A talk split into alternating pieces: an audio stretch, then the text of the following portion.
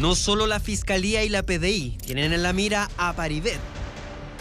Lo que hacía era ser efectivamente un comerciante.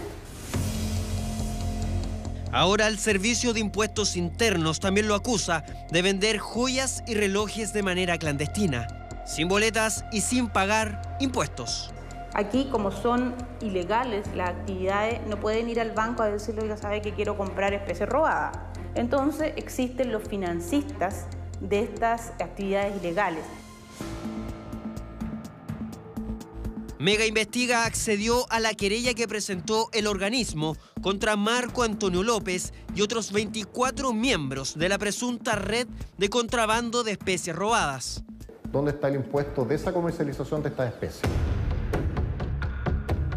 Socio de múltiples empresas sin movimientos y millonarias ganancias en un giro totalmente diferente a la venta de relojes. Son algunos de los hallazgos que complican a la expareja de Tonka Tomisic.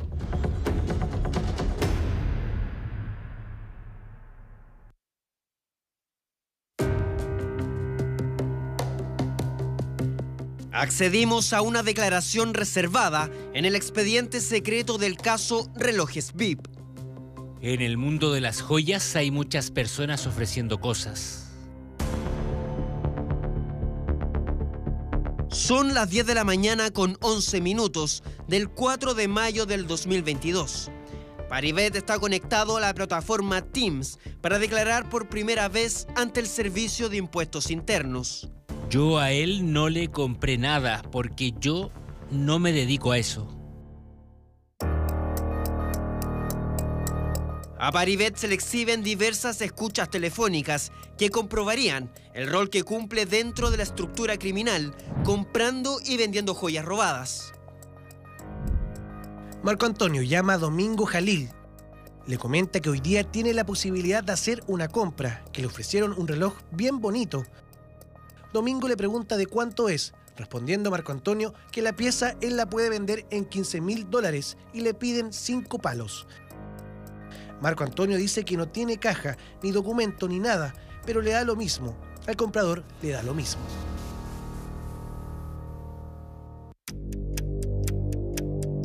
La conversación telefónica es más que clara aunque Paribet trata de explicar ante los investigadores que no se trata de ninguna transacción ilícita. Esa conversación se lleva en el contexto de una necesidad. Un amigo mío tenía un reloj bastante antiguo y lo quería vender, y yo llamé a Domingo para solicitarle dinero para comprar el reloj a esta persona, pero finalmente el negocio no se concretó. Mi amigo es una persona mayor que tenía ese reloj pero prefiero no dar su nombre, no me parece correcto. Lo que hacía era ser efectivamente un comerciante, ¿cierto? Aquel que compra y vende y revende productos a los contactos que él tiene. Marisa Navarrete es abogada y exfuncionaria del Servicio de Impuestos Internos. Al ser comerciante se comete eh, este delito de comercio clandestino porque él no daba boleta ni pagaba los impuestos eh, asociados a la compra y venta de esta especie. La ex fiscal Marisa Navarrete sabe muy bien por qué Paribet fue interrogado. Trabajó durante 10 años como persecutora de delitos económicos y luego se desempeñó como jefa de litigación penal en impuestos internos. Al tener en su poder, aunque sea en un, en un periodo corto, especies robadas o hurtadas, comete el delito de receptación. Y al tener en su poder especies que ingresaron ilegalmente a nuestro país, porque las especies robadas no pueden ingresar a nuestro país porque son especies que están prohibidas su comercialización, comete el delito de receptación aduanera. El interrogatorio a Paribet se extiende por una hora y media. Varias preguntas giran en torno a su relación con Domingo Jalil, un comerciante conocido como el sultán del artificio. Según la investigación, el rol de Jalil era actuar como financista del grupo. Y yo llamé a Domingo para solicitarle dinero para comprar el reloj a esta persona, pero finalmente el negocio no se concretó. La investigación de la Fiscalía habla de una relación comercial fluida y constante entre Paribet y Domingo Jalil. El comerciante, hoy en prisión preventiva, habría recibido un cheque de la animadora Tonka Tomisic por 13 millones de pesos y otro a nombre de Marco Antonio López por un monto superior a los 20 millones. Ambos documentos usados presuntamente como garantía de préstamos recibidos por Paribet. Los cheques son documentos de garantía, ¿cierto? O sea, yo te presto a ti un millón de pesos, dos, cinco millones, diez millones de pesos, pero como es algo que, no sé si me los va a pagar, entonces tú pásame un cheque porque así yo, si tú no me pagas, yo voy a cobrar ese cheque y probablemente en ese contexto es que hay cheques de personas conocidas como, como la señora eh, de este señor López eh, y que pasó estos cheques con el objeto de, eh, de que le prestaran efectivamente la plata a, a su marido. Con un alto poder adquisitivo, Jalil le habría prestado dinero en reiteradas ocasiones a cambio de cheques a fecha, como si se tratara de un factoring un comerciante requiere financiamiento a veces para comprar eh, eh, mercadería, ¿cierto? Y eh, toma un crédito o lo compra a plazo. Eso es lo que la, habitualidad pasa.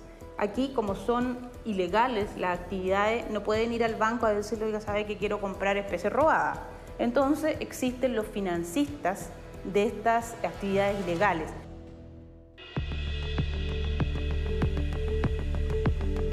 Un año ya pasó de la declaración prestada por Paribet ante impuestos internos. Las pruebas hoy parecen contundentes, tanto que el servicio decidió querellarse en contra de Marco Antonio López Espalle, pero también contra los otros 24 integrantes de la presunta organización ilícita del mediático caso Relojes VIP. Lo que buscamos con la presentación de este tipo de acciones es entregar un mensaje claro Nadie debe afectar el desarrollo de nuestra sociedad al no pagar correctamente sus impuestos. Mega Investiga accedió a la querella de impuestos internos. En ella, el servicio acusa a Paribet de integrar una banda criminal dedicada al contrabando de joyas robadas en el extranjero. Nos parece relevante que el Servicio de Impuestos Internos amplíe su querella en este caso. Según el Ministerio Público, esta organización tiene en su base a los proveedores de joyas y relojes robados, la mayoría de ellos lanzas internacionales, quienes traen las especies desde Europa y Estados Unidos. ¿A quién? Principalmente a Estrella Dinamarca, una histórica joyera del centro de Santiago. Para la Fiscalía ella es la líder de esta organización. Según la querella, el rol que cumple esta mujer es protagónico en todas las etapas del negocio, desde la recepción de las joyas robadas hasta la fijación de los precios y la venta de los artículos. Paribet habría sido uno de los principales clientes de Estrella Dinamarca, aunque él no niega. Yo no tuve relación de compra ni venta con la señora Estrella Dinamarca. La conocí en su tienda de objetos de lujos yo conversé con ella y conecté con ella a nivel humano más que comercial. Ella tenía un problema emocional y ella me lo contó y así la conocí.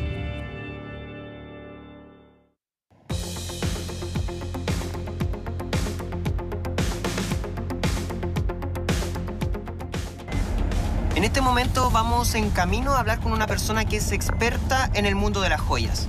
La idea es poder entender por qué fue tan fácil para esta supuesta organización criminal comercializar joyas robadas en Chile.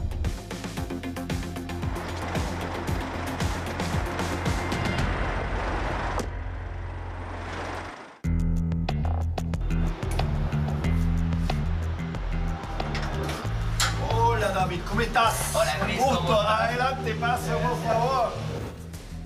Christoph Cladigua, gemólogo y tasador de joyas. Es que hay un mercado que lo compra. Porque si tú no tendrías un mercado que compraría los productos robados, no, sería, no existiera eso. Además de eso, la joya es fácil de deshacerse. Piensa que son metales preciosos que de la manera que se desarma una joya, se funden los metales y se vende como metal fundido.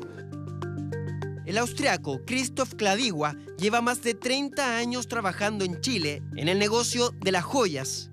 En todo este tiempo ha notado cómo ha crecido el mercado negro en el país.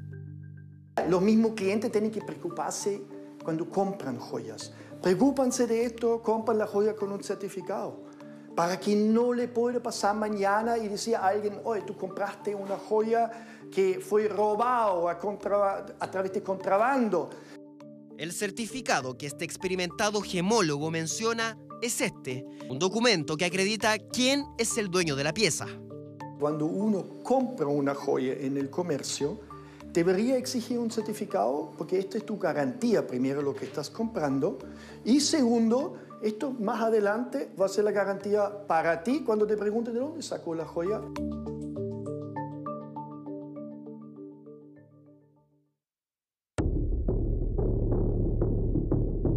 Pero volvamos a la querella de impuestos internos, porque hay un detalle importante que el servicio detecta en las finanzas de Paribet. Advierten que en los mismos años en los que Paribet habría comercializado joyas robadas, una de sus sociedades registra ingresos por más de 3 mil millones de pesos. ¿Dónde está el impuesto de esa comercialización de esta especie? Pablo Barberis, docente de la Facultad de Economía y Negocios de la Universidad de Chile aparece como socio de más de seis razones sociales, muchas de ellas sin movimiento, que eso no es ningún inconveniente, pero hay una de ellas que concentra la emisión, es decir, envió facturas, porque eso estamos hablando de una emisión de documento, donde está vendiendo algo. Esa emisión de 88 documentos tributarios equivale a un ingreso de 3 mil millones de pesos. Con el profesor Barberis analizamos la querella de impuestos internos. Nos explica que el servicio cuestiona que ninguna de las empresas de Paribet tenga relación con la venta de joyas y relojes.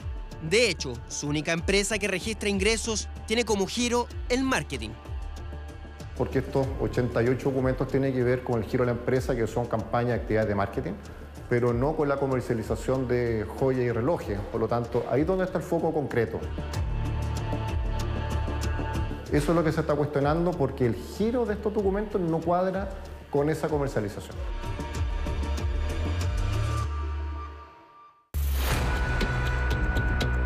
El escenario judicial de Paribet se sigue complicando.